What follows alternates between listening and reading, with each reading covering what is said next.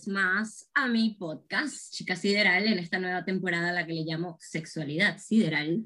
Y hoy estoy más allá de contenta. Hoy tengo unos invitados demasiado top que yo misma no me lo puedo creer y son una pareja de venezolanos que yo admiro muchísimo. Ellos están ubicados en Miami. Eh, ellos tienen una vida bien particular y, como de mucha rebeldía, vamos a decirles así. Eh, él es fotógrafo, ella es su esposa, es maquilladora, quien arma los looks, son un team increíble. Bienvenidos Mike y Cristina. Ay, gracias, qué bonita, qué bonita esta presentación. Gracias a ti por invitarnos y por la, toda la buena energía, de verdad. Sí, muchas gracias. Todo el tiempo. Un honor, qué honor. Ay, qué bien. Bueno, yo a Mike y a Cristina los conocí, en realidad con quien hablo siempre un montón es con Cristina, porque como a todo el mundo yo conozco eh, simplemente sliding into the DMs, como dicen los gringos. Me le meto en el buzón de Raimundo y todo el mundo y me termino siendo amiga de todos. Y mm, me acuerdo en una oportunidad que vi a Mike con un mala y dije, ¿qué? Yo necesito hacerles un mala a estas dos personas. Y así fue cuando, cuando me, les escribí que no, les voy a hacer unos malas, se los hice con todo el amor, se los mandé. Y ese fue el inicio de esta linda amistad cibernética. Así mismo, ahí los tenemos y en verdad que los usamos bastante y me, me encanta tenerlo porque sé que, que, fue hecho con mucho amor y con mucha energía y fue especial para nosotros y eso significa muchísimo más que cualquier otra cosa que nos, o sea, comprada, pues el trabajo que uno hace con las manos realmente lo valoramos muchísimo. No, te ganaste un shoot también, con esa cara que tienes, bellísima. Cuando vayamos a España, conectamos. Así mismo. O cuando yo vaya para Miami, porque tengo ganas de ir. Así que en lo que nos crucemos. Exactamente, en cualquier parte del mundo. Ay, me muero, me encanta. Bueno, entonces, cuéntenme un poquito de ustedes. Eh, ¿Cómo ha sido el viaje? Yo obviamente me conozco toda esta historia de arriba abajo porque yo siento ya que los conozco, pero bueno, quiero que le cuenten a mis, a mis oyentes eh, un poco de su, de su trayecto porque ha sido bellísimo. Buenísimo. Oye, está complicado. Vamos a ir, ¿Qué tan eh, atrás quieres que nos vayamos? ¿Qué tan atrás quieres que nos vayamos y por con qué perspectiva? Yo creo que nos eh, podemos ir hacia atrás, eh, pero resumiéndolo, ¿no? Como haciéndolo bien conciso en cuanto a toda la transformación que ustedes vivieron, porque yo creo que es parte muy importante de quiénes son ustedes hoy en día. Ok. Bueno, vamos a ver. Cristina y yo somos una pareja latina, venimos los dos criados en Latinoamérica, eh, venimos con valores latinoamericanos, conservadores. conservadores para que pueda poder pintar, pintar la película. Eh, empezamos a trabajar en el mundo de producción creativo, yo como director de fotografía, como, bueno, como fotógrafo y aspirante a filmmaker, a, cineasta, y Cristina tiene, tiene, tiene la parte académica, ella estudió ¿Qué es lo que tú, qué Yo estudié Relaciones Industriales, para trabajar en recursos humanos. Exacto, la vaina más loca para mí. Exacto, soy anti, no soy anti-academia, pero no me tocó estudiar academia. Amo la academia, verdad. Ahorita la amo más que nunca. Eh, y bueno, nos tocó migrar de Venezuela. Con yo me salí con ambiciones de, de, buscar nuevos horizontes. Yo no salí por la situación de Venezuela. Cristina es un poco mitad y mitad, vamos a decir. Ella salió buscando nuevas ambiciones, pero también como que dije, bueno, no veo nada en Venezuela para mí y está esta conexión con esta persona, conmigo, y tiene posibilidades, eso vamos a conectar fuera del país. Ella se fue a estudiar a Barcelona un año en el, comienzo de nuestra relación, luego yo me vine a Estados Unidos, los dos empezamos, estábamos más chamos, hace 10, 11 años, 10 años, empezamos a, a estudiar lo que es nuestra profesión hoy en día, a prepararnos para nuestra profesión. Y empezamos a hacer nuestra práctica comercial en Miami cuando ella se mudó conmigo a Miami, hace después antes de, estar aquí en Barcelona. Después de estar aquí. exactamente. Yo pasé un año en Barcelona y después me vine para acá, nos casamos y yo me quedé aquí desde el 2010. Exactamente. Preparada ella académicamente, exacto, ella se preparó académicamente para maquillaje y yo con escuela un poquitico de calle, con internet, aprendí de fotografía. Ya yo venía trabajando comercialmente en Venezuela con agencias y también hacía páginas web, pero mi, mi trabajo principal era hacer fotografía. Yo me acuerdo de ti cuando todavía estabas súper pasado de peso, eh, que ya eras conocido en Venezuela, o sea, era, eh, yo tenía, tengo un amigo que se llama Fa, que es mi tatuador, que Fa, que, Fa, es el típico amigo que te, te llena el feed de mujeres eh, de culo todo el día, ¿sabes? Sí, él, él le da un servicio a la comunidad, exacto. Y siempre estaba, siempre estaba con tus fotos, pues siempre estaba, que mira, okay. ese dicho, siempre me ah, mostraba. Como mira qué fino está hecho, todas las cosas que haces venezolano, tal, siempre mira lo que está haciendo ahorita, típico que te muestra las historias y tal. Y eso hace años, pues estaba yo todavía en Venezuela, estábamos todos en Venezuela, eh, antes del 2015, qué sé yo, por ahí, ya, ya por ahí yo ya te tenía en el radar, tipo, ya sabía quién era, sabías que hacía estas fotos de estas mujerones espampanantes que habría en Instagram y eran tipo culos por todos lados, bellísimos. Bueno, imagínate. Eh, entonces sí, ya. En el 2015, sí, en el 2015 ya existía Orangutan, porque nosotros cuando nos vinimos de Estados Unidos, cuando se vino Mike, Mike se vino con sus socios y se vino con sus ex socios. Otro proyecto. Y otro proyecto que tenía otro nombre y era, eh, era el mismo concepto de fotografía sensual, pero eh, como buenos inmigrantes, pues había que hacer un poquito de todo. Entonces, mientras perseguíamos este, esta, ambición. esta ambición de trabajar con grandes artistas y lo que en ese momento creíamos que era lo que nos, nos interesaba, trabajar con, haciendo videos de música para cantantes y todo eso, on the side, por el lado también había que hacer pues cumpleaños, bodas, eh, marcas, productos, porque había que hacer dinero para poder sobrevivir y, y nosotros estábamos dispuestos a, a trabajar. estábamos, trabajando creativamente por dinero. Exactamente. Y bueno, ese mundo comercial nos dio una escuela increíble, nos hizo, a mí me hizo muy infeliz. A Cristina también, Cristina trabajó en, en Nickelodeon en unas producciones muy buenas, que fue una buena escuela con gente muy bonita, un equipo muy bonito que le ayudó a crear ese, ese camino de escuela tan dura, pero no era nuestro camino. Nosotros al final, yo por lo menos siempre quería ser un artista que tuviese una voz, o que tuviese una, una libertad, crear con libertad. Y muchas veces en, cuando no tienes un nombre, como creativo, tienes que trabajar para la, para la idea de otro. Y entonces tú piensas que estás haciendo un trabajo creativo y, muchas veces estás, estás haciendo una película en Hollywood y la película la hizo un estudio con tu nombre. Y bueno, aprendí de eso, aprendí del mundo comercial, que trabajaba con artistas top y trabajaba con, con eh, disqueras, disqueras y no estaba disfrutando nunca el proceso. Mm. Y, salimos de ese trabajo, de esa compañía. Sí, eh, naturalmente nosotros siempre dábamos esta experiencia a la gente. Tratábamos de disfrutar siempre el proceso. Era inconsciente, era nuestra vida, era como que, mira, como y de hecho, tanto así que nos dimos cuenta que no estábamos disfrutando el proceso muchas veces, trabajando con artistas famosos. Donde menos, donde menos disfrutábamos el proceso era trabajando con artistas famosos. Bueno, porque, pero no por nada malo, realmente no, no, o sea, no tuvimos grandes experiencias horribles con artistas insoportables, pero el hecho de que... Claro que sí, pero no, muchas veces sin ti, yo lo tuve mucho Pero lo que, lo que, quiero decir es que no era una cosa horrible, realmente lo que no, no puede ser tú, ¿sabes? Mm. Es, él es el artista y él es el que dice qué hacer, no es que nos trataran mal, es lo que quiero decir. No, vale, claro que, sí, no, claro sí. No, o sea, también, pero realmente el, el, problema era que ellos te decían qué hacer y tú eres realmente el del mandado. O sea, yo quiero hacer todo así, yo quiero el video así, yo quiero... Bueno, pero yo también soy un artista, yo también me quiero desarrollar, quiero hacer mis cosas y entiendo que estoy trabajando para alguien. Y yo no quiero trabajar para alguien, yo quiero trabajar para mí. Lo que nosotros queremos es que la gente venga a nosotros a hacer lo que nosotros sabemos hacer, no al revés. A, compartir la visión del mundo y el concepto que ustedes están entregando y no hacer el concepto de alguien más que viene a imponerte. exacto, exacto. Para mí, para mí sí tiene mucha más intención era el trato de estas personas. Muchas, no fueron, no fueron pocas personas. Yo trabajé con muchas personas famosas y muchas personas famosas sí tenían, sí veían el, la gente que no era talento y se expresaban de una manera como que éramos menos, eran menos. Sí, y eso Entonces, eso sí, lo, eso sí, no es lo mío. Eso me pasaba cuando trabajaba en televisión, que yo era la jefa del departamento de vestuario y los actores pensaban que yo trabajaba para ellos y yo decía, pero yo no trabajo para ti, trabajamos juntos para Nick. Exacto, estamos creando juntos una, Somos compañeros. Yo estoy vistiendo a ti, yo estoy vistiendo un personaje y nos está pagando la misma gente. Y eso era algo que ellos no, sea, que, que, que el actor no entendía. Y era como, bueno, pero... Sí, exacto. Uno, exacto. Hay un dicho que dice, los héroes no se juntan con otros superhéroes. Entonces, en una serie de Nickelodeon donde todos quieren ser superhéroes, eh, puede ser complicado. Pero no solamente Nickelodeon, eso, eso pasa con todos los artistas, pasa conmigo también, pasa con todo el mundo. O sea, pasa en sí coño, hay tanto ego y uno quiere crear y uno quiere tener la voz. El humano tiene la naturaleza de querer hablar y decir, hablar de uno. Como artista, ese, eso es el ego, eso se representa en el ego y es mucho.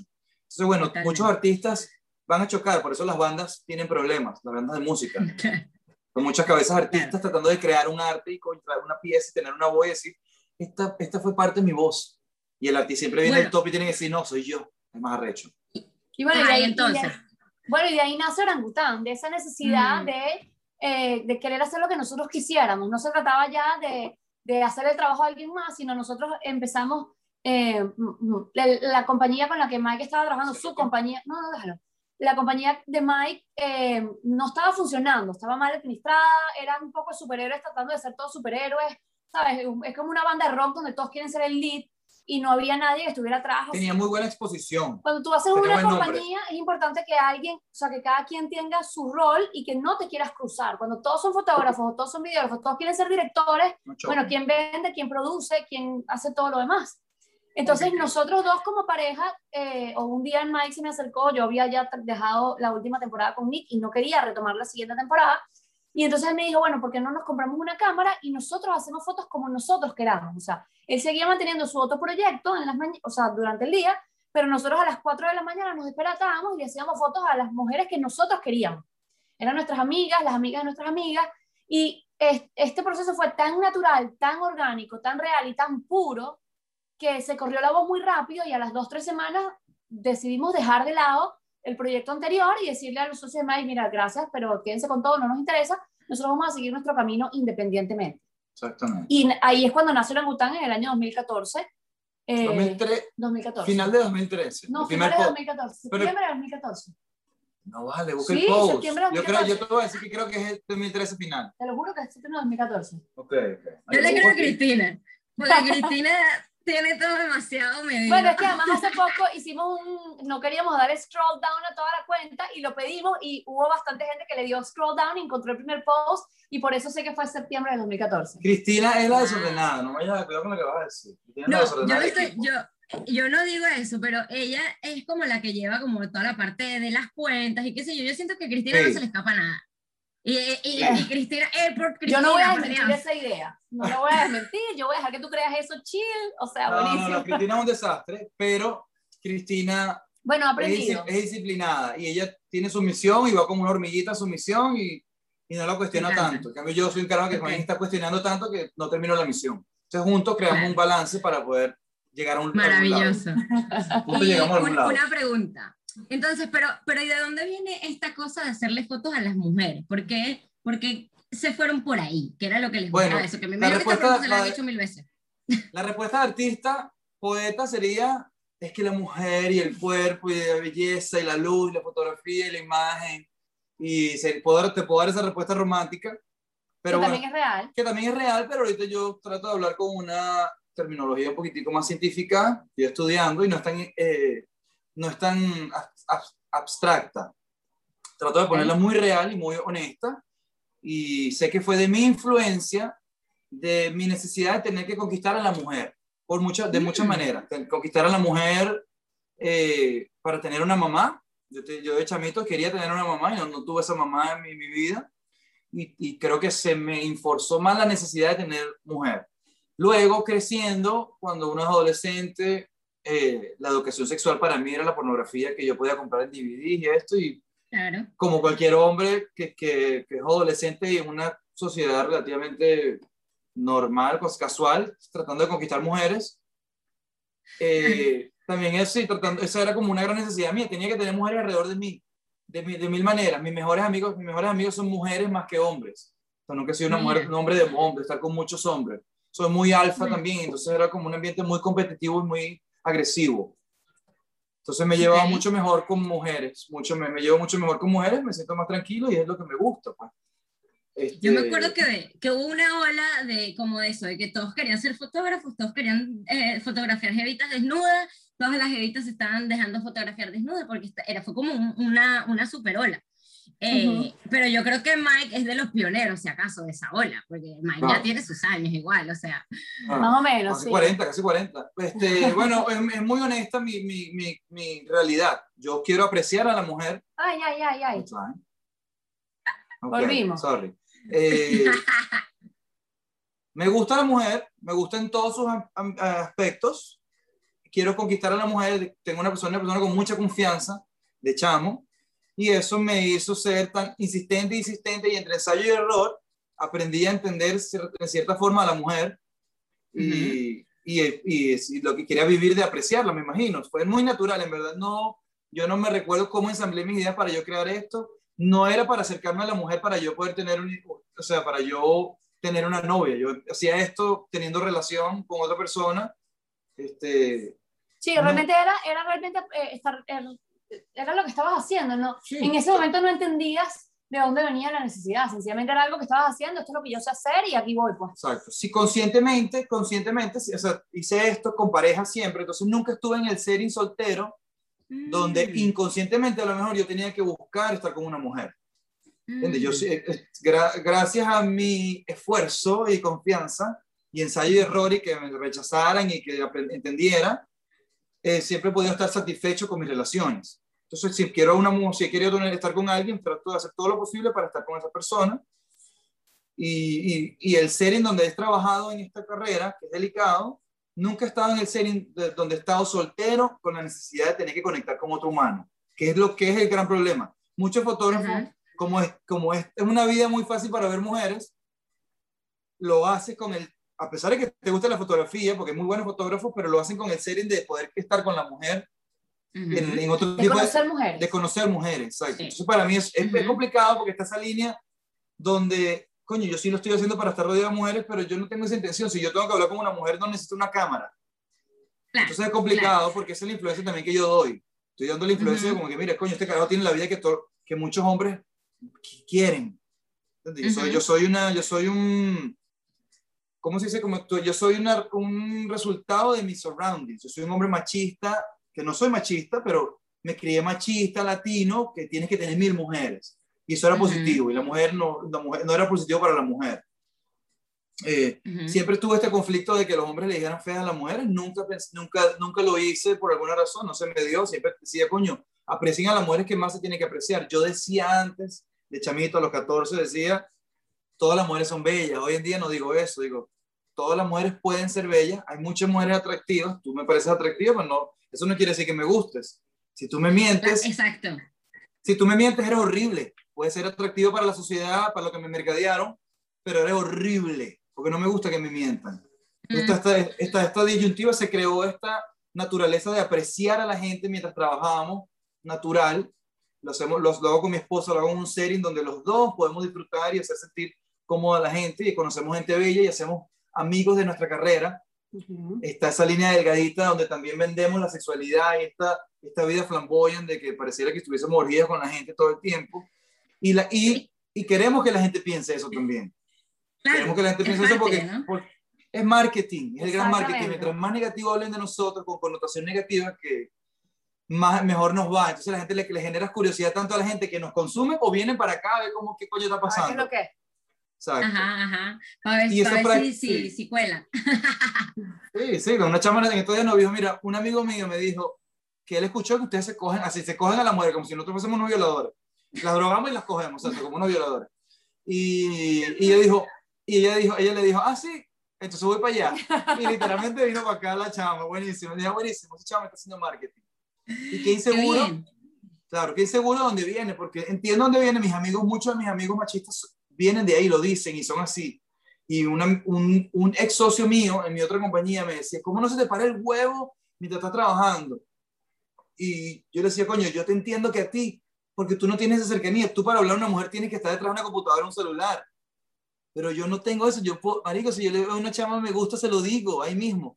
Y Además que yo creo que también eh, radica mucho en la intención con la que haces las cosas. O sea, él piensa desde su no awareness, de su no estar consciente de sí mismo, que él no sería capaz de estar haciendo fotos una jeva porque se le pararía, cuando en verdad es por la intención que le estás poniendo y tú no le pones esa intención. Claro. Le pones la intención de apreciarla. ahora que tenemos tanto tiempo eh, en este trabajo y haciendo esto, te puedo decir que es muy difícil tener ese sentimiento cuando estás enfocado en el trabajo. O sea, mm. puede ser que te guste a alguien, pero si tú estás pendiente, si la vaina está enfocada, si la, la vaina se le ve bien, si no sé qué, no puedes hacer las dos cosas al mismo tiempo. Es como súper confuso. Y, coño, o sea, hay, hay, una razón por la cual somos exitosos en lo que hacemos, ¿no? Entonces, somos buenos en nuestro trabajo, todo eso, pero además somos súper disciplinados. Si nosotros estuviéramos cogiéndonos todos los modelos que vienen, probablemente no tendríamos esta carrera. Ya se habría corrido la voz real y, eh, estaríamos presos. Y por lo menos una, hubiésemos metido la pata una vez porque son mil y pico personas. Claro. Es que eso es lo que mil y pico personas, por lo menos tuviésemos tres, cuatro hijos por ahí sin duda. no, Además me encanta que dice tendríamos los dos, es buenísimo. Pero además de eso. Bueno, claro, porque los dos. Todo, yo no, claro, no, a mí esta ecuación. Eso es otro, exacto. Todo, toda nuestra vida somos los dos, todo lo que hacemos. Nuestra vida personal, que es lo que la gente tiene tanta curiosidad. Nuestra vida personal es nuestra mm. vida personal. Y hacemos lo que hacemos con quien sea en nuestra vida personal. Es nuestra vida, no tiene nada que ver con nuestra carrera ni con modelos. Esa es nuestra vida personal. Además que yo creo que si, que si se enredaran con las modelos, en algún momento algún peo les hubiese pasado, que alguna claro. que salgan, exacto, que salgan las modelos, no pasa nada. Sí, habría, habría, es eso, habría salido alguien, habría habido un, un, un peo real, ¿no? Y, y, y, la gente dejaría de venir. Y, Exactamente. Tenemos, tenemos, tenemos, más trabajo que nunca ahora. Exactamente. Es que, las redes nos están haciendo así. Eso es lo más lindo que me parece de lo que yo veo de ustedes, que las mujeres siguen yendo para allá es porque se sienten cómodas además no solo se sienten cómodas, sino que además se sienten empoderadísimas, que es como lo que yo quería que habláramos eh, hoy. El cómo ustedes a través de, de, estas fotos, de este trabajo tan bello que hacen, ayudan, hacen un servicio a la comunidad, ayudando a las mujeres a empoderarse, a sentirse capaces de verse sexy. A mí me encanta cuando a Mike le preguntan, ¿qué hay? que tengo que adelgazar? que la lonjita? Y Mike, ¿pero qué lonjita? Ni qué cuento, qué lonjita? Vente porque te voy a hacer fotos y te vas a sentir bien. ¿Sabes? Y es como eso, pues como que haces sentir a las mujeres, las, las hacen los dos, sentirse seguras, cómodas, sexys, empoderadas, fuertes, poderosas. So, ¿Por qué creen ustedes que es? Es el, concepto, es el concepto que le damos nosotros de apreciación de la belleza, lo que te acabo de explicar. Yo te puedo decir ahorita que tú eres una persona atractiva, pero no te puedo decir que eres bella. Y la sociedad nos enseñó que la belleza es lo que está en los beauty pads, en los concursos de belleza, en las personas que nos mercadearon en televisión, a la gente que yo utilizo y mercadeo mis redes sociales. Eso es lo que les, supuestamente es bello. Ah, yo, pues, yo puedo postear una chama famosa que tiene las tetas operadas grandísimas y mucha parte de la sociedad le va a encantar eso porque está mercadeado. Pero hoy en día tiene un propósito y yo no, no veo eso como bello yo veo eso como, mira, es atractivo para la sociedad y me trae trabajo, porque, porque esa chama influencia hace daño. Todas las ideas hacen daño. Para un, para un satánico, un católico, muy católico es el mal. ¿Entiendes? Para un pedofílico, un, un, catálogo de niños es una, una porno. Entonces, todo depende del ojo donde lo veas. y, y, eso es lo que hemos aprendido en esta carrera. Hemos, hemos aprendido a normalizar la sexualidad a tratar de tomarla lo más fun posible, porque ponerle tanta intención negativa no, le, no nos da educación sexual a, a, la gente joven. Yo no tuve educación sexual. A nadie, brother. Mucha intención negativa que existe ahorita en la sociedad contra el sexo. Yo entiendo que es complicado. Porque es natural. Hay que, hay que, hablar del tema. Vamos a hablar del tema. ¿Entiendes? Lo que yo estoy haciendo aquí, yo, yo no estoy diciendo que o sea, las, redes, las redes sociales yo entiendo que hace cierto daño. Este, pero estamos haciendo todo lo posible que con nuestra práctica haya, haya una conciencia de, de, algo, una evolución del Playboy. ¿Entiendes? Quiero una evolución de Playboy. Sí, que vaya un poquito más allá y desde el principio de orangután, el concepto de orangután, yo me acuerdo que una de los, de los, de los de las frases que estaban en la biografía era sí beyond the booty, o sea, ve más allá del culo. Ah, sí, el culo está bello, pero en ese momento era, coño, mira la luz, mira la textura, mira la profundidad, o sea, como que sí, es un culo, pero es una fotografía y trata de verlo con esos ojos y pasa un poquito a través del, del morbo que te genera, que, que, está bien. Exacto. Estamos tratando nosotros ahorita, bueno, de, de ser más conscientes con lo que posteamos, eh, especialmente las, las personas que apoyamos cuando posteamos, porque también aprendimos mucho en esta carrera trabajando con gente que nos dio exposición, gente famosa de las redes sociales, que, tiene un, que el mensaje es muy, es muy denigrante para, para su competencia, que es la mujer. O sea, nosotros como humanos competimos, los hombres compiten con los hombres, así como algunos animales compiten para poder tener sexo, nosotros competimos naturalmente por el amor de la mujer, por el sexo, por, por la atención de la mujer o del hombre, de otro hombre, si eres gay, estás compitiendo, pero hay una competencia natural entre hombres y hay una competencia natural entre mujeres. Y eh, muchas mujeres competitivas que no tienen esta idea, obviamente, la idea de ellas es simplemente ganar la competencia y quedar on top of everything sin importar a quién pise. Entonces, coño, mira, tú como mujer, si tienes las tetas operadas, no mientas, no digas que tus tetas son naturales, porque a, la, a, la, chama que está, la chama que quiere competir también, le estás dando una, una posibilidad imposible. Está diciendo ella que tiene una meta inalcanzable. ¿Entiendes? Tu culo que es de mentira, no pasa nada, cuéntanos que es de mentira, cuéntanos que te dolió, cuéntanos que a lo mejor se te infectó, que pasa un porcentaje de personas. Y a lo mejor la chama estudia y entonces compite con información. Vamos a competir con información. No se trata de no competir ni demonizar ninguna idea. Se trata de poder competir con ética, coño. Vamos, todos queremos participar, todos queremos que nos digan bello en algún día, todos queremos ser apreciados, todos queremos tener un equipo, todos queremos lo mismo, brother. Estamos, somos animales tratando de participar en el mundo. No nos apaguen, no nos cancelen antes de participar. Total. Sí, sí, sí. le iba a preguntar algo y se me, me encanta. Mientras hablabas tenía algo así en la mente para preguntarte y entre una cosa seguiste hablando y se me fue. Pero mm, nada, a mí, a mí me, eso siempre me ha llamado mucho la atención de ustedes, que la libertad con la que, con la que hablan. A mí me parece como súper clave también eso del see beyond the booty, eh, en los captions que ustedes ponen, el cómo hablan ustedes abiertamente como de su vida, que ustedes igual juegan, que hablan mucho de su vida, pero al final las cosas de verdad no las cuentan, pero eh, súper aceptable. Em, eh, pero eh, en el, en el caption ustedes dan, hay mucho contenido importante, hay mucha forma increíble de, hacer cambiar la forma de ver las cosas. ¿Cuántos mensajes no le han llegado a Cristina que, ay, que yo lo juzgaba antes y no entendía por qué hacían esto y ahora me abrieron la mente? Y sí, porque al, al mostrarte, al exponerte, le das la oportunidad a otras personas de que se muestren también y de que de que incluso se exploren de qué es lo que de verdad les gusta y qué no, porque hay gente que ni siquiera se lo plantea porque eso está malo, porque eso está maldito, porque eso es el demonio, la tentación, qué sé yo. Eh, y eso siempre me ha gustado mucho de todo lo que veo de, de ustedes, de, de, cómo lo naturalizan, lo, o más que lo naturalizan, lo toman, lo hablan, lo, lo expresan, lo verbalizan. Eh, y eso, noto cómo las mujeres se sienten empoderadas, siempre veo los mensajes que Cristina comparte o que el mismo, no sé si Mike comparte muchos mensajes de los que le mandan, yo creo que Mike le debe mandar una cantidad de locuras. Sí, sí, también. Bueno, yo no uso, yo no uso el teléfono. Lo que es que, una, de las cosas que una de las cosas que pasa es que ellas se sienten vistas.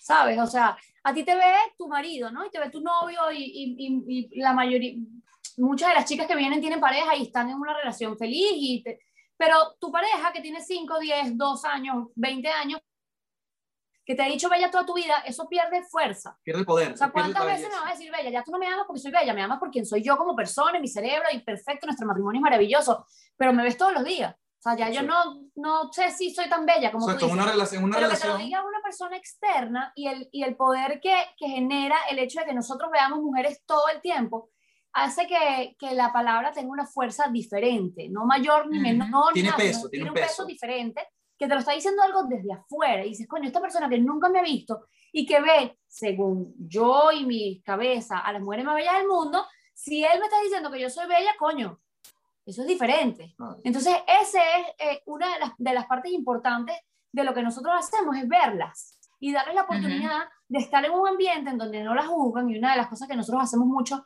en, en, este, en el estudio es crear un ambiente en el que ellas se sienten 100% libres, desnudas, vestidas, fumando marihuana o tomándose un vaso de agua, o sea, aquí tú eres... Si eres, monja, si eres una monja. Eres libre nada. de hacer lo que tú quieras y no te vamos a jugar por ninguno de los dos extremos. O sea, uh -huh. eh, en estos días vino una chica que, o sea, me decía, no, yo ni bebo, ni fumo, ni bailo, ni me desnudo, ni, o sea, como que, aunque es buenísimo, cuéntame más de tu vida, quiero saber de ti. O sea, eso también me interesa, no, no se trata de que solo quiero trabajar con gente que hace todo rock and roll. No, al contrario, quiero conocer a todo tipo de gente y quiero que todo el mundo conozca a todo tipo de gente porque todo el mundo es diferente y eso es lo que nos ayuda a abrir nuestra mente. Claro. Y aceptar otras ideas. Pelear exacto, menos. Exacto. Pelear menos. Exacto, pelear menos. Sí, sí, sí. Bueno, yo voy a hacer la, una pregunta que a Cristina le hacen 800 mil, 200 veces y que tipo, es horrible, pero vamos a hacérsela porque hay que hacérsela. Cristina, a ti no te dan celos que Mike esté todo el tiempo. A mí mm. además me encanta la respuesta de, de Mike siempre, porque como he visto a Cristina responderlo mil veces, pero también he visto a Mike responderlo mil veces, y que eh, si a ella no le dan celos, que Mike esté todo el tiempo rodeada de mujeres que están todo el día desnudas y mostrando el culo. Bueno, hay, hay muchas cosas que entran en, en esta ecuación. La principal es que Mike y yo, eh, o sea, yo conocí a Mike haciendo esto. O sea, no es como que nosotros cada uno tenía un trabajo y de repente él empezó a hacer esto y es como, ay, ¿quién es esta persona? No, yo lo conocí así, él, esto es él. Él es una persona que siempre se ha rodeado de mujeres bellas, que trabaja en fotografía. La primera vez que nosotros nos conocimos fue, fue para, para un trabajo con una persona que trabaja en el mundo sexual. O sea, como que no es algo que salió de la nada. Eh, uh -huh. Yo he tenido la oportunidad, tuve la oportunidad en ese, en ese momento de verlo desde afuera, cuando yo lo conocí, empezamos a trabajar en esto, él hacía esto y tenía otra novia, entonces yo pude ver ese, ese comportamiento de él desde afuera, que me permitió conocerlo desde una perspectiva diferente. Pero yo creo que, y una de las cosas que más nos hemos dado cuenta a, a lo largo de contestar esta pregunta muchísimas veces, y creo que yo medio varío la, la respuesta, depende del día, eh, que hoy quiero contestar esto. Está bien, bien Pero, pero una de las cosas que nos hemos dado cuenta es que más allá de la confianza que pueda yo tener en mí misma y en mi cuerpo y no sé qué, yo tengo una confianza, y, y los dos, pero en este momento, como la pregunta es para mí, voy a hablar de mí. Yo tengo una confianza con, en nuestra relación. Yo confío demasiado en nuestra relación y es una cosa que hemos hablado y que, y que yo no, yo puedo ver una mujer bellísima, pero eso no me va a quitar a mí mi, mi inteligencia, mis memorias, mi forma de resolver los problemas, todo lo que hemos logrado juntos. Si el culo de otra mujer pesa más que todo lo que yo he construido con él, entonces el problema no es la otra mujer, el problema es tu relación. Entonces, el, realmente la fuerza de nosotros está en, en, nuestra relación, en el trabajo que hacemos día a día, y que yo no creería que él va a arriesgar todo lo que nosotros hemos construido por otra persona que ni siquiera conoce. Porque, porque además nos ha pasado muchas veces que conocemos a mujeres y decimos, o sea, nos abrazamos y qué verga, que, ah, qué rico que nos amamos tanto, porque hay tanta gente loca por ahí en la vida que nos encontramos y, y realmente que lo que nosotros vemos lo valoramos muchísimo por encima de cualquier cosa. Eso viene con mucha madurez, porque para mí, o sea, a lo mejor antes, cuando yo era mucho más, o sea, más joven, sí hubiese, sí, sí, no entendía esta idea. Uno no entendía la idea de que siempre siempre es una persona nueva y lo que está buscando es algo nuevo, no está buscando un culo nuevo. Entonces cuando era, cuando era joven sí tenía otro concepto en mi vida y era como que un culo, todo por el culo, toda mi vida por un culo. ¿Sabes? Era muy joven, coño, muy emocional y mentía, entonces hoy en día no soy esa persona. Hoy en día soy una persona que entiende que todos los culos van a ser monótonos hasta cierto punto. Todas las relaciones se van a acabar. Y que, y que realmente lo que... Pero eso se pueden acabar. Se pueden acabar, exacto. Y ahí Drexter, super cliché, dice, nada se acaba, todo se transforma. Las relaciones se transforman y hay que buscar la manera de spice it up, de buscar nuevas maneras de ver el culo. A lo mejor uno, es importante que uno sea ambicioso como persona. Yo sea ambicioso para yo, para que ella tenga un, un esposo más inteligente cada vez, más intelectual, que se vea más apuesto a lo mejor para su estándar, lo que sea, pero hacer todo lo posible que lo que está en mi poder para ser una persona siempre dinámica para ella, que ella vea una persona dinámica y no vea el mismo carajo que siempre el mismo tipo aburrido. Eso es importante. Y yo, y yo, quiero ver lo mismo de ella. Yo no quiero ver una tipa que coño que es satisfecha, que está satisfecha con su vida, que más bien que está feliz con quien es, que se acepta, pero que siempre quiere hacer algo, algo más porque, porque tiene que tener una, relación dinámica. Y hay una cosa que, me, que, a mí me, me, molesta muchísimo y viene, viene de la, del machismo latinoamericano principalmente, y es que la gente cree que yo soy una pobrecita, y la gente me trata como si, como si pobrecita yo, que mi esposo está rodeado de mujeres. Y entonces es como, bueno, primero, ¿qué te hace pensar que yo no disfruto estar rodeada de mujeres también? O sea, vamos a empezar por ahí. Sea, él no está haciendo nada a mis espaldas. Todo lo que sucede en esta jungla sucede con absoluto consentimiento de todas las partes involucradas, incluyendo Yuri, la modelo, el carajo que viene a, cortarnos la grama. O sea, que todo el mundo está metido dentro de esta burbuja y todo el mundo está de acuerdo con lo que está sucediendo. Entonces, ese concepto de que pobrecita yo, de que me tengo que calar a mi esposo viendo mujeres, es muy machista. Y, y nosotros somos personas muy feministas que creemos en la igualdad, no que las mujeres son mejores que los hombres ni viceversa somos iguales y los dos podemos disfrutar de la misma energía de la mujer de maneras quizás diferentes, pero que los dos lo disfrutamos y que aquí nadie está haciendo nada que no quiera. sí, yo me acuerdo una vez que, que te pusieron un mensaje como, ay, pobrecita ella, que la, la esposa no agraciada con el fotógrafo que está rodeado, y yo tipo, primero, no agraciada, excuse-moi, Cristina es bellísima, ¿qué te pasa?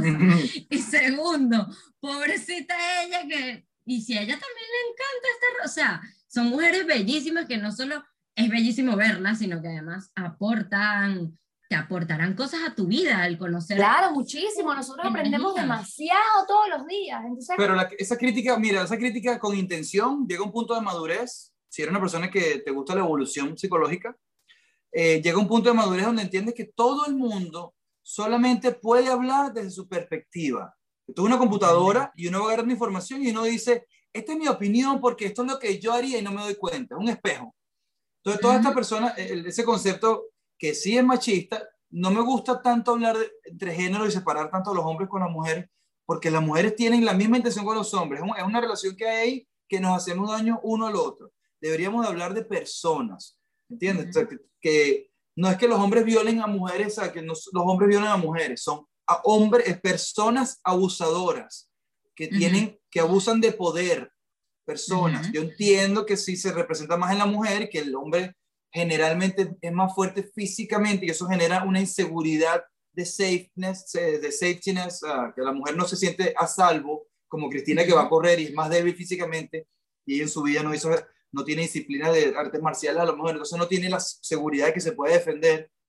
Hace dos días ella estaba corriendo por aquí y un chamo que le atrajo a Cristina, me imagino, porque es una mujer increíblemente atractiva para la sociedad, atractiva, eh, se le acercó y, le trató de decir algo muy loco, y le dijo como que le pegaron coñazo en las bolas al tipo. Imagínate tuvo la sensación de Cristina, que Cristina es una persona naturalmente miedosa por su, por su realidad, y le dicen esto, coño, la hace sentir insegura.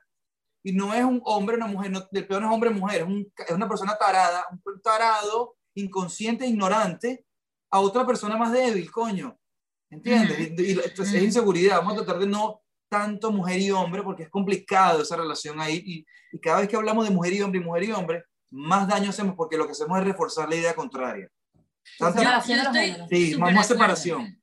Yo estoy súper separación. Yo, yo, no soy de, mm, eh, a veces me escriben en plan, guada, que un círculo de mujeres, que la sororidad, que no sé qué, y como que yo, yo entiendo que es lindo, que sí, que estar apoyada por mujeres es lindo, pero yo soy más del palo de los de integrar, de integrar las dos energías, de integrar las dos, de, de amar a, a, todos por igual, de, de mm, yo siento que hay que amar a los hombres, o sea, yo he tenido una relación increíble con los hombres toda mi vida, siempre he sido más amiga de hombres que de mujeres, a mí de hecho más bien me ha costado como que conectar con las mujeres, que lo aprendí cuando me fui a vivir a Argentina, como que las argentinas me enseñaron un montón a ser amiga.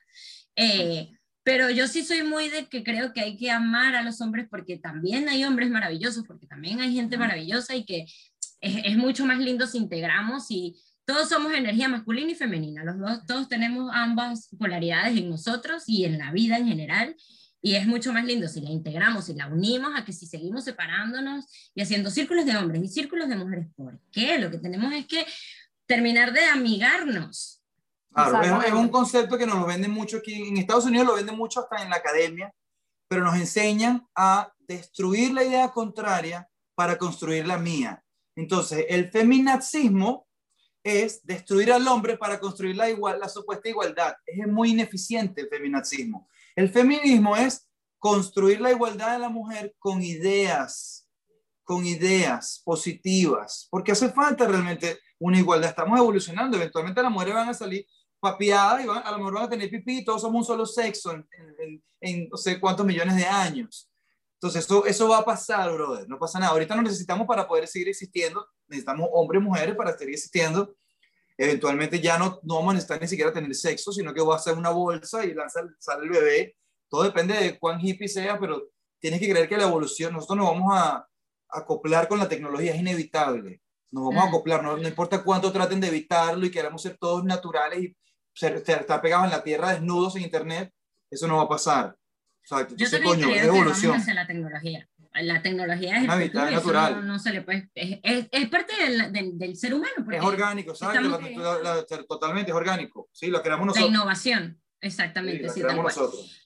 Ahora yo les quisiera hacer una, una, pregunta como bien puntual de lo que habla, se habla por lo general en mi, en mi podcast. ¿Qué es la sexualidad para ustedes? ¿Cómo la viven ustedes? ¿Cómo la, la sexualidad. es una parte fundamental del ser humano que utiliza, esto lo estoy haciendo on the spot, parece que lo hubiera practicado. Me encanta. Em, es, es, una práctica del ser humano para conectarse con uno mismo y con otros. Una práctica como cualquier otra. Yo voy a decir otra. Pues. La sexualidad es una representación de la química corporal para existir para poder existir como raza. Esa es la sexualidad, esa, ese drive, que la testosterona no solo se representa con la sexualidad para poder sobrevivir, para poder tener relaciones y sobrevivir, se representa también en la ambición hoy en día, en la sociedad actual, se representa en la ambición para, para, sí, para poder, para sentir, para sentir que uno va en buen camino. La testosterona, ayer aprendí con uno de, en un podcast de mi neurocientífico y mi vocero favorito, que la testosterona, la testosterona cuando la tienes en, niveles positivos, uno después de los 35 empieza como a decaer esos niveles. y cuando la tienes en niveles positivos, te, te da reward, te recompensa cuando haces esfuerzo. Cuando tú tienes buena testosterona y tú haces esfuerzo, hago ejercicio, te recompensa y te dice, te sientes bien positivamente. Por eso, mm. tener la hormona, exacto, uno como, como uno se siente es el cuerpo. Piensa esto, nosotros evolucionamos y primero éramos unos animalitos y éramos solo cuerpo, coño, en cierta forma. No teníamos tantas herramientas de defensa. Era comer, tirar y, y seguir existiendo porque teníamos que tener cucarachas, más cucarachas, exacto, más animalitos. Luego desarrollamos una herramienta de, de, defensa increíble que es el raciocinio, la capacidad de conectar con otro humano sin tener que hablar, sino decir que vamos a matar al mamut primitivamente, vamos a matar al mamut y, ese, y esa herramienta de defensa, Nahuana, creó herramientas y creó todos estos peos que está pasando en la sociedad y estamos llegando para Marte y estamos por otros lados y manipulamos a la gente. Toda esa, esa herramienta de sobrevivencia que se llama el raciocinio. Somos un animal que, que, quiere existir y eso es todo, no lo podemos complicar. Si piensas que eres más que los demás y que eres tan increíble que quieres existir para toda la vida, porque, porque piensas que eres un ente increíble, coño, te estás, pienso que te estás creyendo más que los demás. Eso es lo que hace muchas veces las ideas espirituales, que no pasa nada, no estoy, en, no estoy en contra de ellas, pero no es mi idea. Yo era religioso hasta hace poco y me lo tuve que quitar porque estaba haciendo daño, sin darme cuenta. Te crees más que los demás, yo tengo que existir para siempre. Y todo lo que está haciendo todo el mundo que no está en este libro escrito está haciendo el mal. Déjame destruir todas las ideas. Qué locura, brother. En cambio, esta idea científica, que suena como frívola, es porque no amamos a todos los animales que todos quieren existir. Todos los animales quieren participar. No necesito tanta plata para existir. No necesito tanta plata para existir. Lo que quiero es comer y tener un equipo hasta y distraerme hasta el día que me muera. Y no voy a existir para siempre. No soy tan, no soy tan especial. No tengo por qué existir para siempre en una nube. Es una locura. No quiero que se ofenda a nadie religiosamente. Esa es mi idea. Yo respeto todas las ideas. Sí, existe yo, quiero ver. te he escuchado a ti, eh, eh, yo sinceramente veo más las historias de Cristina que las de Mike, tengo que confesar. No pasa nada, no pasa eh, nada, no me estaba ofendiendo. Entonces, pero en alguna oportunidad te he visto que te han hecho preguntas sobre Tantra y te he visto que has, respondido. ¿Ustedes practican Tantra? Es un tema que me apasiona un montón. En el sí, es un, es un, nuevo camino que empezamos a descubrir hace poco. no somos para nada expertos ni y es un camino largo que creo que, que nos, nos, queda mucho por, recorrer, pero no estamos nada apurados y nos lo estamos tripeando demasiado. Pero vamos a ser expertos en dos años o tres años. En algún día, ¿no? Me encanta. No, hay ningún apuro, relájate. No, no, yo estoy, estudiando, yo estoy estudiando muchas cosas y para, más, para ser más, master en algo, por eso que la academia son cinco años. Para tú ser máster en una práctica tienes que hacerla continuamente por cinco años. Sí, dicen que cinco años, bueno, ya tendremos una... Dicen que uno se vuelve un experto cuando uno tiene más de 10.000 horas de práctica de algo, ¿no? Exacto, está en horas, exacto. Bueno, es como un aproximado de 5 años y dedicas horas. Este, Nosotros vemos el sexo como algo que tú tienes que tener realizado en tu vida para que tengas una vida fluida. Tenemos el sexo de diferentes prácticas, hacemos sexo, sexo tántico, tántico al final es una idea eh, romántica que creó una filosofía específica hace mucho tiempo pero es básicamente tener una práctica sexual enfocada a la experiencia y no a la, necesidad, a la necesidad final de que es procrear, que es acabar, eyacular. Por eso tiene la recompensa del el orgasmo. La recompensa del orgasmo es uy, acabaste, vas a seguir existiendo, siéntete bien, para que lo quieras seguir haciendo. Es la forma que tiene el cuerpo, de, porque además un, un, embarazo y un parto es bastante traumático para el cuerpo, entonces el, el, orgasmo es como una manera de incentivar al humano, y estoy hablando desde el punto de vista de la raza, para que el ser humano se siga reproduciendo. Sí, reproduciendo. Si no, nos hubiéramos extinguido probablemente. Y a veces tenemos sexo que no, sé, que no hay eyaculación, bueno, yo específicamente estoy practicando no eyacular, yo tengo orgasmo ahorita rachísimo sin eyacular, este, eyaculo cada cierto tiempo. Es una vaina fascinante, en verdad, para mí pensar eso, porque yo venía donde yo y que yo era de lo más básico en ese sentido. Y, aprender, abrir mi mente, fuck, tengo una vida sexual increíble. Y a veces es un sexo que es insignificativo, que a lo mejor es más para uno que para el otro, para satisfacer al otro, porque tiene la necesidad, está, está truncado y quiere, miramos, un sexo rápido, un quickie. Y ya hay de mil maneras. no le tenemos tanto intención al sexo. Cuando le pones tanta intención, tanto peso al sexo, terminas casándote por sexo y qué vida tan infeliz es esa. Te casas por sexo, te casas por atracción física. Me encantó que hicieran la distinción entre peso e intención, porque yo creo que sí está bien quitarle el peso, pero sí está buenísimo ponerle intención. Es decir, desde, desde lo que yo estoy estudiando el Tantra, que también lo estoy estudiando, más no lo estoy practicando más que conmigo misma, porque estoy soltera. Y no tengo ninguna, ninguna relación sexoafectiva en este momento. Eh, eh, el, el, el, tantra es como para conectar contigo y con la divinidad, ¿no? Como que los tántricos buscan la experiencia divina desde la vida, no la buscan en el más allá, sino la buscan aquí. Entonces, claro, eh, eso que, que me, me, encanta cuando conozco parejas que se están explorando por ahí, que eh, que el hombre se anima a practicar la no eyaculación porque es una práctica súper poderosa que te ayuda además a contener la energía en ti, no drenarla, no, no ¿sabes? No que se, que se vaya, que se drene, que se fume. Por eso es que a veces muchas mujeres eh, les gustan, o sea, como que eh, desean, crave, me salen las palabras en inglés, eh, desean mucho la eyaculación porque es una descarga de energía súper poderosa para nosotras y por eso cuando, cuando terminamos que a veces quedamos súper eléctricas, que podemos ponernos en la casa y el hombre está así tirado, que no vale un medio. vitaminas. sí, total. Entonces, bueno, me, me, parece espectacular además que lo hables con esa naturalidad porque es como que en Latinoamérica está súper mal visto en plan, ay no, ¿cómo no va a eyacular? Después me da dolor de huevos. Y, bro, abre tu mente. Exacto, abre tu mente. Conecta con otras cosas. Pero, es que bueno, pero es que eyacular no es acabar, puedes acabar. Es peluísimo conquistar este pedo, te lo digo. Y, pero después yo acabo, o sea, sin eyacular. Y también es importante que decir que nosotros llegamos a este punto después de haber entendido ese mismo concepto en otros conceptos más sencillos de entender, como la alimentación, el ejercicio, el mindfulness, o sea, el llegar al punto en el que Mike se siente como hablando de eso y practicando la no eyaculación y el orgasmo sin eyacular, es entender el efecto de tu práctica en tu día a día. No es, no, o sea, eh, no fue al revés, no es que empezamos por el, por el tantra y, y, después vinimos a todo lo demás, al revés, viene todo, de todo un desarrollo mental de entender lo que estás haciendo, de estar presente en lo que estás haciendo y querer siempre ser mejor.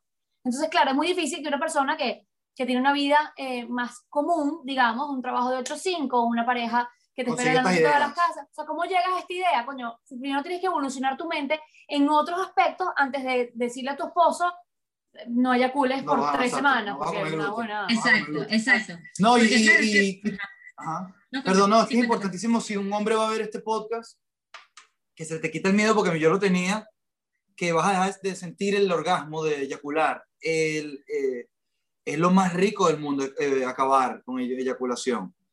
Vamos a decir que cuando, uno, cuando un hombre tiene un orgasmo, yo estuve a hablar un poquito de esto aquí porque todavía lo estoy conquistando, sin embargo me siento un máster arrechísimo porque lo, lo hago, o sea, es muy pro, en verdad, me siento arrechísimo porque me encanta. Como, como buen hombre obsesivo y yo, creo que soy autista, clínicamente, creo, eh, y soy pruebo y pruebo y pruebo hasta que conquisto, necesito saber las respuestas, soy muy obsesivo.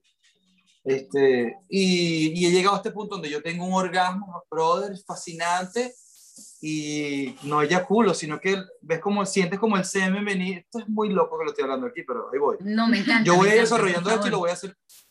Para que sepan, eh, tenemos ahorita nuestra primera charla, que se llama Orangután al Crudo, va a ser aquí en Miami, la tuvimos ahorita en México, y ahorita la estamos desarrollando más completa, y es como una especie de stand-up, y contamos todo lo que pasa en esta práctica, como lo que estamos hablando aquí, pero un poquitico más completo, y es una historia.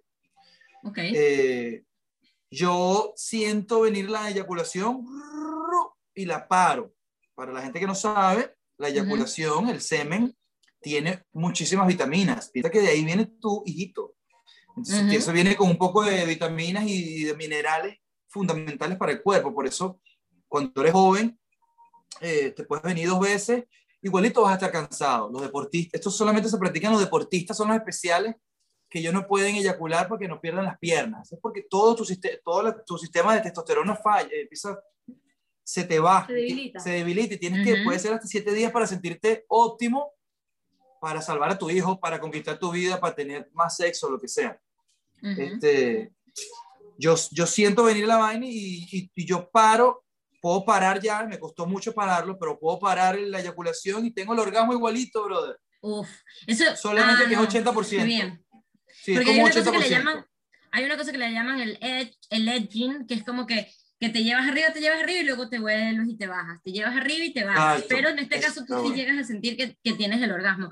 Bueno, te les recomiendo, antes de, de, que salga este episodio, va a salir uno en inglés con un chico que, que es un coach que está en Bali, que estuvimos hablando de esto porque él, él habla mucho siempre de meditación y él tuvo una experiencia así de tener multiorgasmos meditando sin ni siquiera tocarse, sin tener ni siquiera una erección, él sintió toda la... Sí, el, el, episodio está buenísimo, luego se los paso para que lo escuchen. El, el sí, siente como uno, un spark.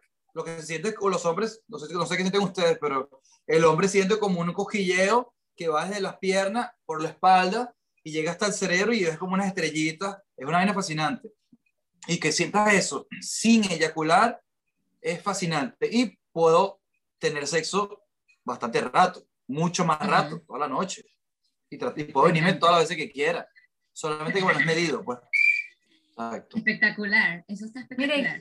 me interesa mucho eh, saber a ese chico, así que pues me manda su Instagram para, Mira, gané, gané la apuesta, no la apuesta, pues no, así que no me gusta usar la palabra que tengo la razón, pero estaba en lo cierto de que empezamos en el 2013. Ahí está. 2013, yo juraba que era 2014, te digo. también. Cristina, puse la mano en el fuego por ti. Perdimos, perdimos. Bueno, no importa. Ahí está, no pasa nada. Eso, te da una, eso te genera una ciencia, eso te genera una ciencia de que todo en la vida es 50%, es 50 y 50. Siempre hay posibilidades de equivocarse. Sí, siempre. siempre equivocarse mejor. Yo, yo, yo, estoy siempre eh, abierta a, equivocarme y a ver mis errores y a seguir adelante. Es decir, no es que cómo se aprende, aprendes mucho más con los errores que con los aciertos. Exactamente, exactamente, exactamente. El, el, escarmiento del error te, a veces te, te ayuda a avanzar mucho más que la, la posición cómoda de, de la certeza. Exactamente, no hay reto, exactamente. Exactamente. Mira, una preguntita que se me quedó para atrás eh, de cuando estaban hablando de, que, le pregunté que les preguntaba qué los llevó a, a, fotografiar mujeres y, y, Mike me dio su respuesta. Pero yo quiero saber, Cristina, en ese momento que tú también dijiste, sí, a mí me encanta también participar en esto, me encantan las jevas, me encanta la energía que se genera. Bueno, a ver, en, en, mi caso no fue, a, a, ver, en el caso de Mike tampoco fue consciente, pero digamos, yo no, no, no tengo esa, yo tengo amigas mujeres y amigos hombres y, y, digamos, soy un poquito más diversa. Yo era maquilladora cuando yo conocí a Mike, entonces pues realmente siempre estaba muy atachada al tema de la mujer.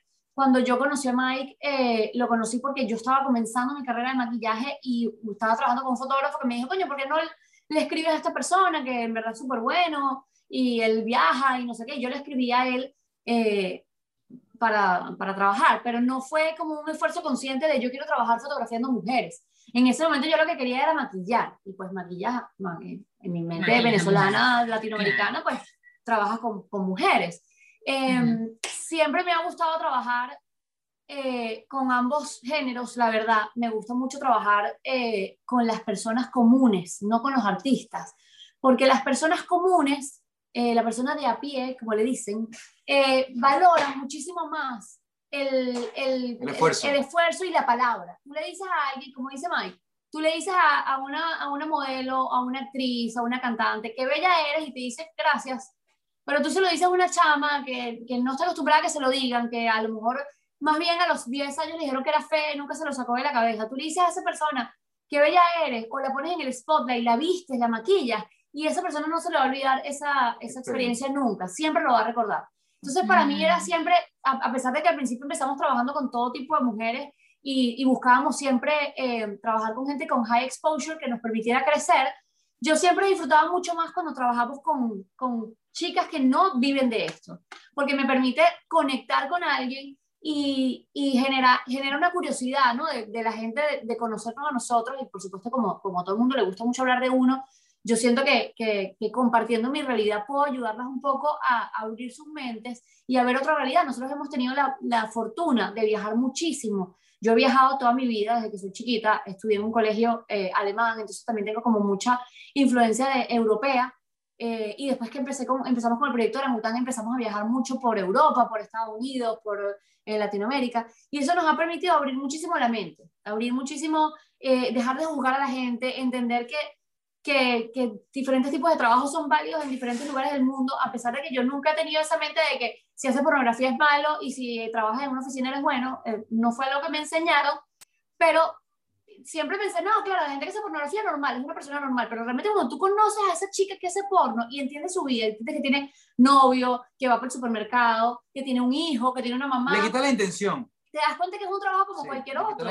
Recuerdo, hay una, una chica que le hacemos fotos muy seguido, que ella es actriz porno desde hace muchísimo, desde vieja escuela, tiene las, las, tetas más grandes que yo he visto en mi vida, son del tamaño de mi cabeza, es una persona muy voluptuosa y le hemos hecho fotos cientos de veces. Es, esta persona es muy dulce y tú la ves, muy loco, tú la ves físicamente y es muy, muy mucho. No tengo ni cómo explicarlo, es mucho. Bueno, yo te lo puedo explicar. La, la, la, sociedad te ha enseñado que si tú la ves a esta persona, esta persona es el diablo. O sea, es una persona mala, tiene cara agresiva. O no necesariamente mala, pero por lo menos una bueno, persona que solamente... la sociedad podría. Okay, pero no solamente eso. O sea, a lo mejor tú la ves y dices, esta persona solamente piensa en sexo. Exacto. Solo, todo su vida es sexo. Y resulta que un día estaba con nosotros en el carro y me decía, no, bueno, es que yo, voy yo pasé el fin de semana con mis sobrinitas y entonces les compré un no sé qué. Y, y yo me acuerdo haber pensado, claro, ella tiene sobrinas, ¿sabes? Y tiene una mamá y tiene unas hermanas y ella pasa el, el, fin de semana en la piscina en traje de baño con su cuerpo voluptuoso al lado de sus nietas, de sus sobrinas, perdón, y es normal. Y abrir esa mente, te, bueno, te, te abre... esa idea. Te lo abre así poquitico, pero te abre en muchas otras cosas que después no te das cuenta cómo afectan tu vida a respetar la realidad de todo el mundo y entender que todas las realidades son válidas y que todos venimos de lugares diferentes y que todo está bien todo es... es todo, exacto, todo, es. todo es, coño, es una realidad y, mientras menos intención negativa le pongas a la idea de otra persona, más posibilidades tienes de eh, generar una discusión para, para, para, para entrar nuevas ideas, para meter nuevas ideas. Pero si solo juzgas y solo demonizas, porque, porque pues, todos los puntos son válidos. Una persona puede decir, coño, pero si tú posteas una teta grande, le vas a generar una, una necesidad a otra chama. Coño, pero déjame contarte lo otro que pasa también, que es muy positivo y no demoniza tanto. Déjame contarte el otro lado de la película. Solamente estás hablando de tu película y que arrecho, eres el más arrecho, que cool. Tú me das plata, tú haces mi trabajo. Déjame participar, déjame participar. Mi idea también es real, brother. Todas las ideas son reales. Todas las ideas son reales. Importante. La gente que, que destruye el reggaetón. el reggaetón es una idea, me acuerdo, déjalo tranquila. Ay, gracias, me encanta, Mike. Déjale pedo. real. Es como, bueno, claro, sí, es una música que crearon para que la gente baile y se divierte. Para que baile, tenga sexo, exacto, tiene un, y, y además, ¿cuál es el problema? Además, siempre dicen que no, que es que las canciones que son vulgares, bueno, mira, yo no sé a ti cómo te gustará el sexo, pero así como ellos lo describen, a mí me gusta. Que sí, que no será, que no será como... Eh, que sí, que no es música para niños, no, no es música para niños. Que, mm, que yo no quiero que venga y me lo diga un bicho feo que no me gusta, no, obviamente que no, yo escucho. No lo consumas. Yo escucho esa vaina y yo pienso en el panita que me gusta que me va a estar diciendo esa vaina, ah, no claro. Ah, ¿sabes? Entonces es como que eh, no te justo cuando empecé con lo del tantra, me acuerdo que, que estaba leyendo un montón y, y, hablaba mucho de que había que hacer movimiento de caderas para poder despertar la kundalini, que estás donde está alejada la, la, energía sexual. Y yo decía, claro, por eso es que el reggaetón lo pone a todo el mundo caliente, porque es que esa vaina uno está todo el día bailando, moviendo las caderas y estás precisamente despertando esa energía sexual que todos tenemos dentro y estás haciéndola que se mueva por el cuerpo. ¿Cómo pretenden que no sea sexual? Además que es un reflejo de, de la vida de ellos, o sea... De la sociedad, exacto. Tanta gente la consume por algo. Exactamente. Idea, idea o mensaje que no te guste, no la consumas, pero no la destruyas. No la consumas. Sigue tu camino. Sigue tu camino y eso de infeliz. con la música, con las películas, con la gente, con tu familia. Si tu familia te destruye, no la consumas. No, es que mi mamá la tiene que querer, pero es que cada vez que la veo me quiere que fea. Bro, no la consumas más. No la consumas, consúmela muy poco, o consúmela muy poco, un porcentaje muy poco de tu vida, pero que mayor tiempo de tu vida tú no digas, consumí el mayor tiempo de mi vida odio. Me morí con 51% de mi vida con odio. Ah, cool. Ese es tu. Tú decidiste invertir tu tiempo en ese odio porque tú no le debes nada, ni, incluyo, ni, incluyendo a tus padres, no le debes nada, si ellos estuvieran contigo tetero y vaina. Cuando ellos te tuvieron, ellos no te consultaron. Entonces ellos decidieron tomar la decisión, decidieron cuidarte, la sociedad hizo una, una, un agreement que dice, eres mío hasta los 18 años, yo te voy a tratar de, de preparar para la vida por 18 años, pero no te tienes que llamar Michael de, tercero, de tercero de cuarto, ni tienes que seguir todo mi lineage, y tienes que ser yo, y te voy a codificar, y te cambio la idea, y te, o sea, los hijos no son de uno, brother. Por, perdón, pero es que todo, todo se conecta. ¿Sabes que yo estoy súper de acuerdo con esto? Yo, yo creo que, que, los, que los hijos son como del, del circo, o sea, no quiero decir que de la sociedad, pero un poco sí. Es decir, Yo, no tengo hijos, pero yo me, yo me siento súper responsable de cómo me comporto, de cómo actúo, de qué hago cuando estoy rodeada de mis sobrinos o de los hijos de mis amigas. Porque los amigos de mi mamá me influyeron en mi infancia. Claro. O sea, yo siento que criamos todos, no, no se les puede dar solo la responsabilidad a los padres y tampoco creo que los padres deban creer que es mi hijo y yo hago lo que me da la gana con mi hijo. Y por eso existe el dicho de it takes a village. O sea, tú necesitas ah. una, una una sociedad entera, no sé cuál es la palabra en español exactamente. Sí, sí, It Takes a Village. Sí, Por eso en la película de Village. No, de ahí viene, de viene, o sea, de ahí viene ese mismo concepto, imagino, que es It Takes a Village. Que, no, que tú no crías a tus hijos tú solo. Berlín. Llegó Julie. ¿Qué pasó, vale? Aquí hubo un pequeño conato de pelea. Pero bueno, que pasa que como que todos somos responsables de todo lo que sucede en la sociedad. No, todos influenciamos, básicamente. Todos influenciamos, vamos a participar lo más, vamos a ser lo más inclusivo posible, con todas las ideas y personas para tratar de, coño, hacer que todos participen. Lo, único malo que existe es cancelar, hacer daño conscientemente, cancelar otra idea, decir, voy a matar a este humano, voy a violar sin consentimiento a otro humano, voy a, voy a respetar sus ideas, porque, No, coño, no, yo quiero participar. Yo creo que mientras que no estés haciendo daño, mientras estés en, eh, haciendo el bien. O sea, eh, yo creo que todas las ideas pueden coexistir y la cosa es entendernos y respetarnos mientras que eso esté matando, violando, haciendo un daño. Eh, consiga su tribu. Que cada, quien, que cada quien consiga su tribu y consúmela. Eso, las tribus son muy importantes. Em, una cosita que vuelvo, que voy para atrás y para adelante porque me voy acordando en el medio, que cuando, estábamos, cuando hablaste lo del peso y la intención, lo que yo quería llegar era que que yo siento que al sexo sí hay que ponerle una intención. A ese momento en el que estás en la cama compartiendo el amor con el amor, la energía sexual, lo, como lo queramos llamar, con tu pareja o dos pare o tres personas, lo que sea, pero, pero a mí me parece importantísimo que haya una intención, la, la intención de darnos amor, la intención de despertar, incluso le puedes dar al momento de los, dicen que al momento de los orgasmos, le llaman sex magic, que en el momento de los orgasmos podemos empezar a pensar en algo que queremos manifestar para traerlo, tipo, un, un, aumento de sueldo, un, sea, la casa. Dicen que en el momento del orgasmo te pones a pensar en lo que quieres manifestar y que es súper efectivo, porque claro, es un momento de vibración súper fuerte. Y eso era lo que quería llegar hace rato cuando hablaste de lo del peso y la intención, que, que sí está bien quitarle el peso, porque el peso no le hace bien a nada y mucho, muchísimo menos al sexo, tipo creo que lo traba totalmente, pero que creo que la intención es, es, algo lindo para reflexionar y para tener en cuenta cuando estás en ese momento y en ese acto. Yo creo que es súper importante también saber para qué estás teniendo sexo, porque el sexo es siempre diferente. A veces estás teniendo un sexo para conectar, a veces estás teniendo sexo para pasar el rato, a veces estás teniendo sexo porque estás estresado y dices, bro, estoy demasiado estresado, por favor, vamos a tener sexo para relajarme. Y todos esos sexos son válidos siempre que esté claro, o sea, porque si tú quieres desestresarte, pero yo quiero tener una conexión mágica y volar por el no sé qué, no estamos conectados. Entonces, eh, es súper importante que ambas personas o todas las personas que están involucradas en la práctica estén en la misma página en ese momento para que realmente se logre esa intención que, que previamente se puede haber discutido. Yo tengo ahorita, hoy en día, después de, de, tener errores, cometer errores, de tener sexo por atracción física, que lo hice y realmente qué gran error, porque yo, si yo lo veo como que, mira, tú, yo voy, o sea, voy a tener sexo con una persona con la que yo iría a comer. O con la que yo, o sea, si yo no iría a comer con una persona y tener una conversación agradable, entonces no voy a tener sexo con esa persona. Porque, porque no hay conexión. ¿Entiendes? Solamente por atracción física, solamente porque McDonald's es rico, no voy a ir a comer.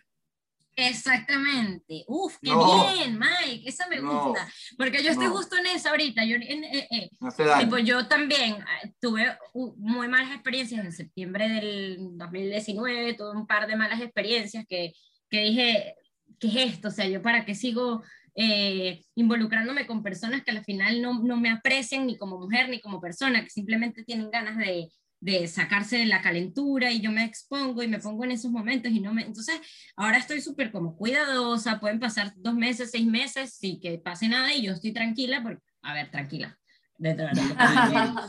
Pero estoy tranquila porque no, porque mm, no, siento que quiera yo ya compartir mi energía y ese momento en el que estamos vulnerables, abiertos, receptivos, que queremos dar, que queremos recibir, no estoy ya abierta a hacerlo con cualquiera y con alguien que no me inspire, exacto. Si, si no es una persona con la que me, me siento cómoda hablando, por muy sexy que me parezca, no tengo ganas de estar contigo porque no comparto, ¿sabes? Entonces me encanta que hayas dicho eso. Tiene que haber cierta conexión y esa persona no tiene que ser el amor de tu vida para toda la vida pero tiene que haber cierta, cierta conexión para que, para que comas agradablemente, si no, no vayas a comer con esa persona. Ya, claro, no quiere, nadie quiere ir a comer y sentarse frente a pasar sin hablar. Exacto, vamos a comer, a comer sin hablar y no nos, no nos llevamos bien. Pero estás buenísima, mamá huevo. Eh, wow. Qué loco, bro. por Instagram. Exacto, marico, fantasía, masturbarte pensando en la persona y ya. Si era así de básico y tienes que masturbarte pensando en solamente atracción física, que no quiero ofender a nadie, cada quien tiene su fantasía, nosotros hemos creado una perspectiva a este punto. Yo estoy desensibilizado mucho de la sexualidad. Eso, ese es el gran... No, el downside, o de una manera negativa, es que estoy desensibilizado, desensibilizado. Aprecio a la mujer, me mm. fascina, busco manera y, y, todavía piropeo a la mujer de una manera, porque es parte de mi trabajo también piropearla sin tratar de ofenderla, hacerla sentir insegura, ni que piense que es que yo quiero violármela o algo. Es parte de mi trabajo y es parte de lo que me gusta y parte de lo que soy. Aprecio a la mujer y sé apreciar a la mujer. Profesionalmente sé apreciar a la mujer. O sea, yo te veo a ti, me gusta, busco algo honesto para, para piropearte, que me gusta. Me gustan tus cejas, me gustan tus dientes, me gusta tu pelo. Y me gusta que estás en España. Eso quiere decir que tienes la mente abierta. Te puedo, te puedo prejugar y decir, me parece atractiva. A lo mejor me miente, venga, qué fea eres. Ya. Este, Pero tengo, tengo este concepto, me he convertido como una, me he creado una, una perspectiva muy muy específica, entonces ya sé, para poder tener una, para que me parezcas bella, tiene que haber algo más allá de tus tetotas o tu culo o tu bronceado. Tiene que haber algo más allá. Esa es mi realidad hoy. O sea, y nuestra realidad de los dos, porque, bueno, Cristina, muy, Cristina se creó muy europea, yo era más mente cerrada. Cristina se quedó muy europea, entonces ella ha sido más, más chill, aceptando más ideas. Yo era mucho más prejuicioso. Y actuaba sobre mi, mi, prejuicio. Todavía soy, seguimos siendo prejuiciosos, pero yo actuaba sobre mi prejuicio. Hoy en día mi prejuicio no me determina mis acciones. ¿Y crees que Cristina te ayudó a, a ver las cosas de esta manera? Cristina me llevó a España.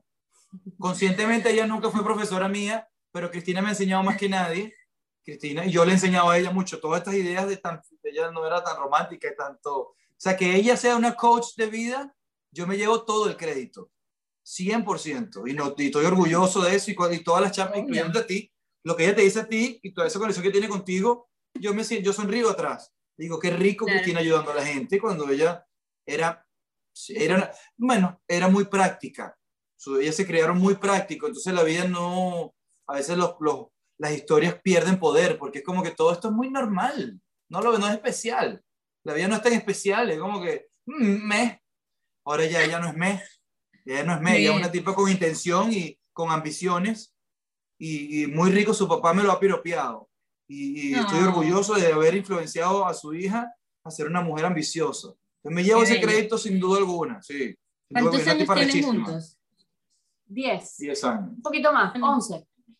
Mira, yo estuve en una relación diez años y claro, me siento muy identificada con todo lo que dicen, pues, pero yo también me siento que, obviamente, que, él me, que quien soy yo hoy es en parte por él, pues todo lo que él me influyó desde los 19 hasta los 30 años estuve con él.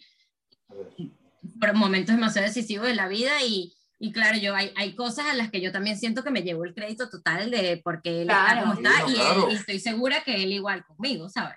Y no tiene nada de malo porque obviamente nos influimos de esa manera cuando, cuando compartimos tanto tiempo con alguien. O sea, y, y, hay que verlo así, porque si tú no lo ves, muchas veces coño, te desconectas con tu pareja, por ejemplo, se desconectaron y no están juntos y le tienes como una rechera, pero coño, enfóquense en lo que aprendiste, porque son, son unas herramientas para la próxima relación, no le, no le pongas intención negativa a, a, lo que hicieron juntos, coño. Total. No lo pueden total. tiene que ser, coño, aprendimos juntos. Exactamente. Eh, además que yo creo que aquel que reniega de su ex no, no, no entiende la vida, pues, o sea, porque haya sido un ex malo o un ex bueno, tienes que honrar lo que viviste con esa persona por lo que aprendiste. Punto, exacto. Claro, claro, y es una época de tu vida importante que no puedes, así como no puedes borrar lo que te pasó cuando eras chiquito, los traumas que te hayan pasado, todo eso está ahí, y mientras más lo entiendas y mejor lo, eh, mejor lo, lo analices, más lo puedes utilizar a tu favor. la idea es utilizar todo lo que te ha pasado a tu favor. Y para eso no puedes olvidarte de nada. Exactamente. Me encanta, gracias. Me encanta que digas a tu favor. Exacto. Utiliza, utiliza tu, tu, lo, que lo que tienes intención negativa a tu favor. Me fascina eso. Tal cual. Bueno, mis amores, estamos ya sobre el tiempo. Esta charla fue espectacular. Hablamos de mil cosas. Me encantó. Y quedó constancia de que Mike me dijo que me gané mi shooting que sí, me van a hacer mi foto.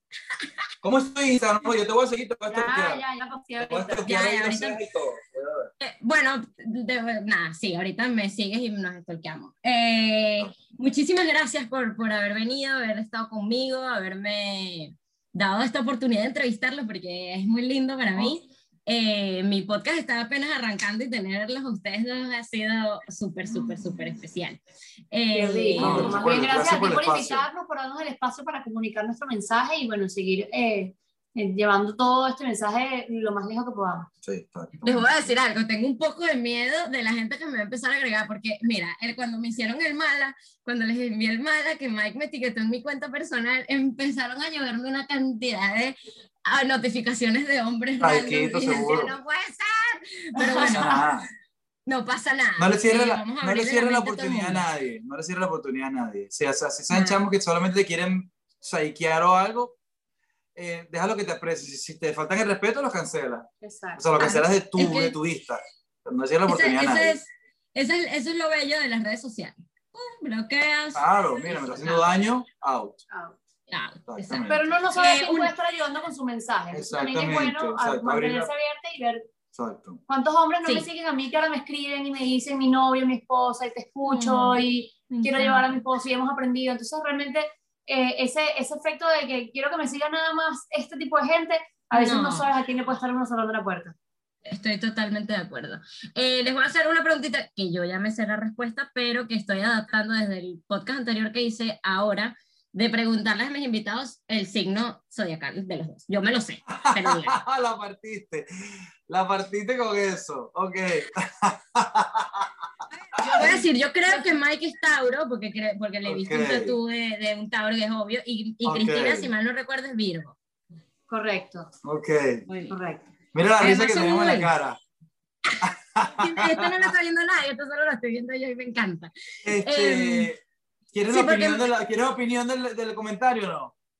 Bueno, dale, pues, obvio. Ok. Bueno, nosotros hace, eh, bueno, yo, yo siempre he leído lo de los signos y bueno, como algo for fun. pero tú te has metido en las cartas antes. Claro, me he leído las cartas. Y, y, yo no, es que no creo en la astrología.